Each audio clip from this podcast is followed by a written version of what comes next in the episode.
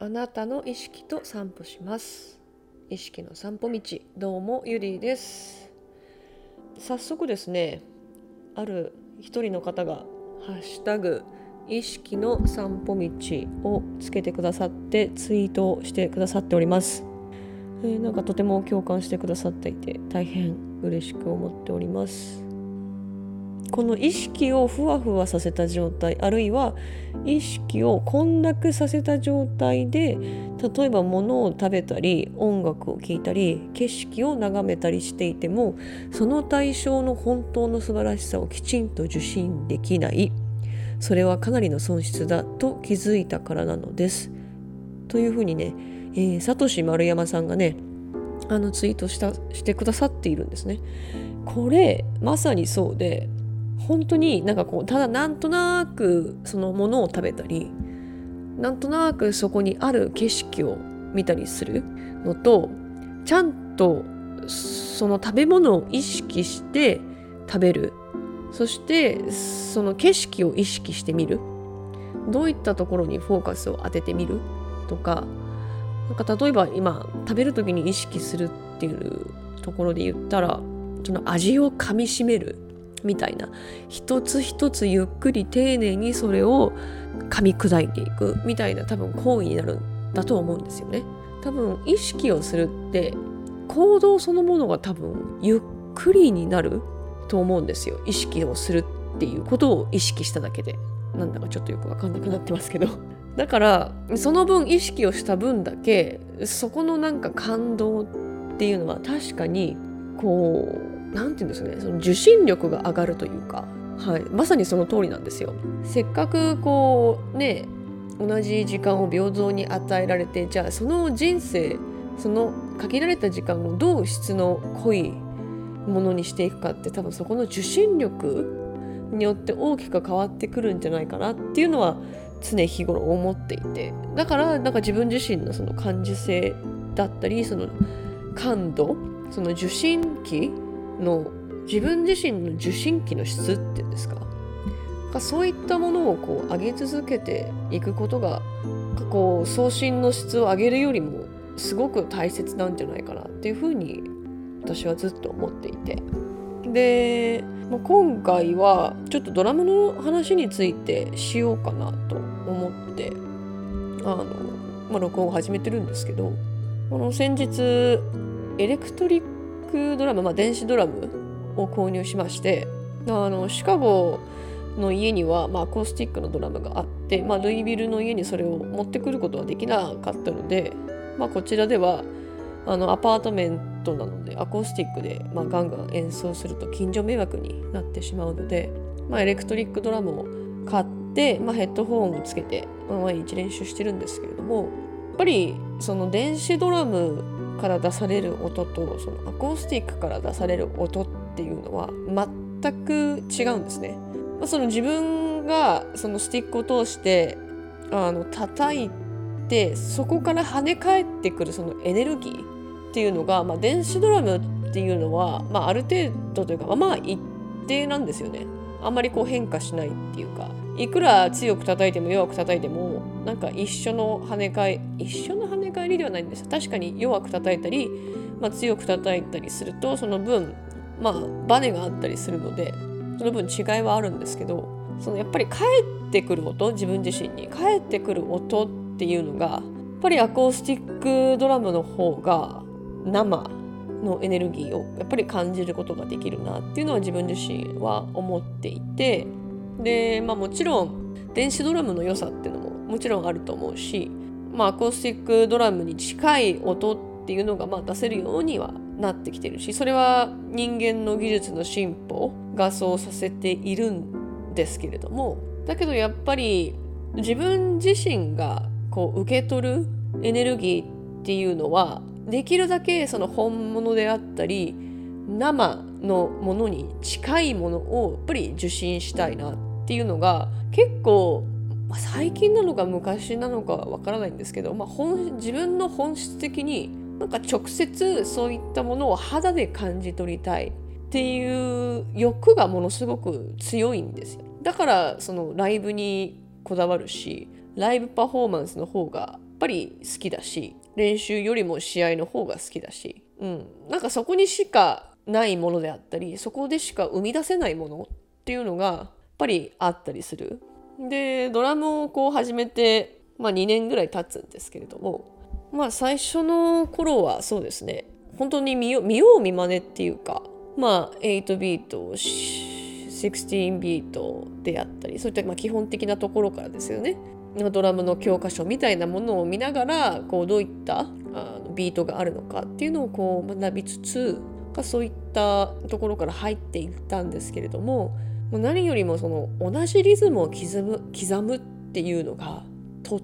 ても難しくてブレずに同じ筋肉じゃなくて同じ筋肉っていうのかな。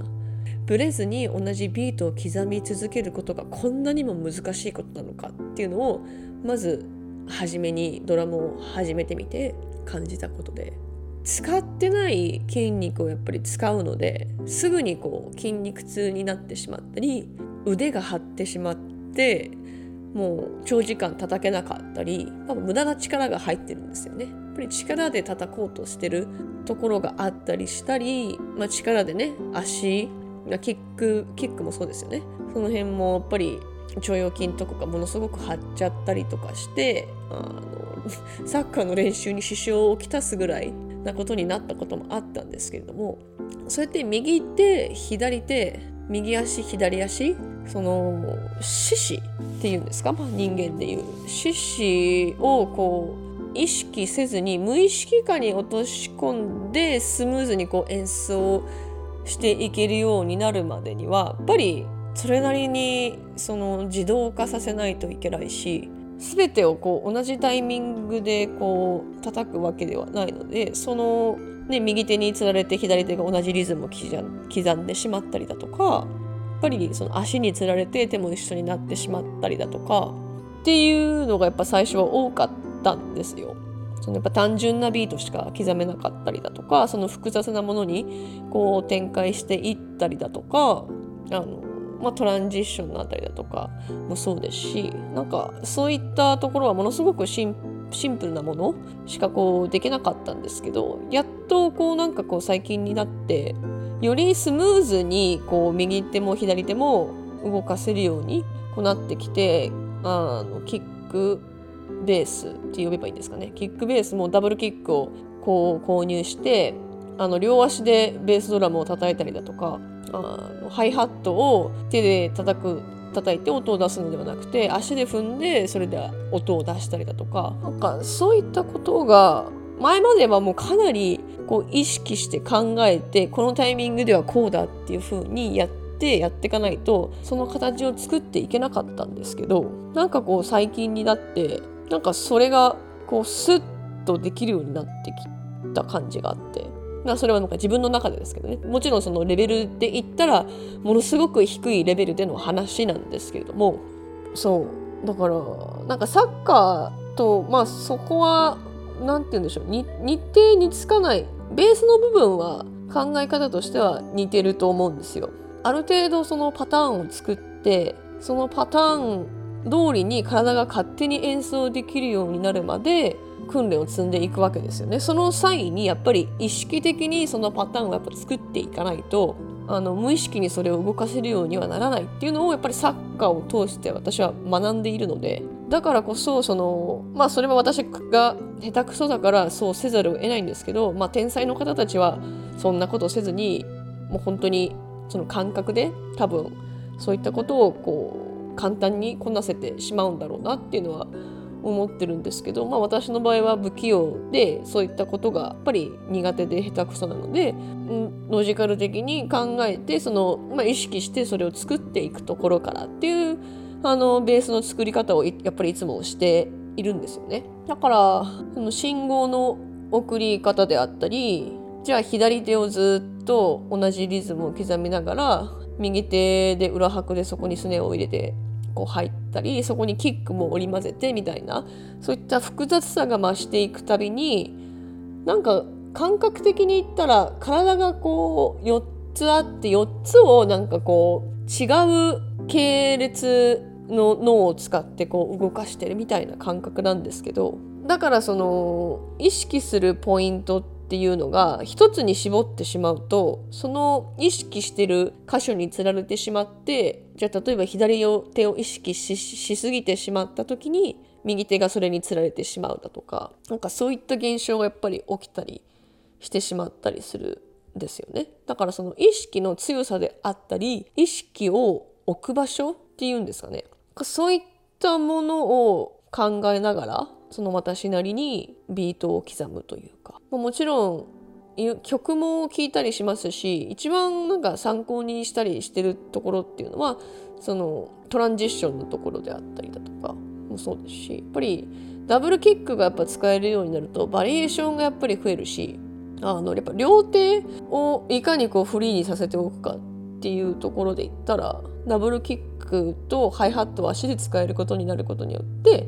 手のバリエーションがもっと増やせるんだなっていうのは分かったしとはそのパターンをどれだけ多く作れてそれをいかにして組み合わせていくかっていうところがなんかドラマーとしてのその力量なのかなって勝手に思ってます。だからとはそれのそれをそのギターだったりボーカルの人だったりがそういった人たちの呼吸に合わせてどう組み立てていくかっていうところで。なんか自分本位なそのビートを刻むというよりはその他のメンバーの人たちがどういったフィーリングを持っていってどういったビートをこうイメージしてるかっていうところも含めてやっぱイメージしてこう演奏していくっていうところが、まあ、バンドに入っていると、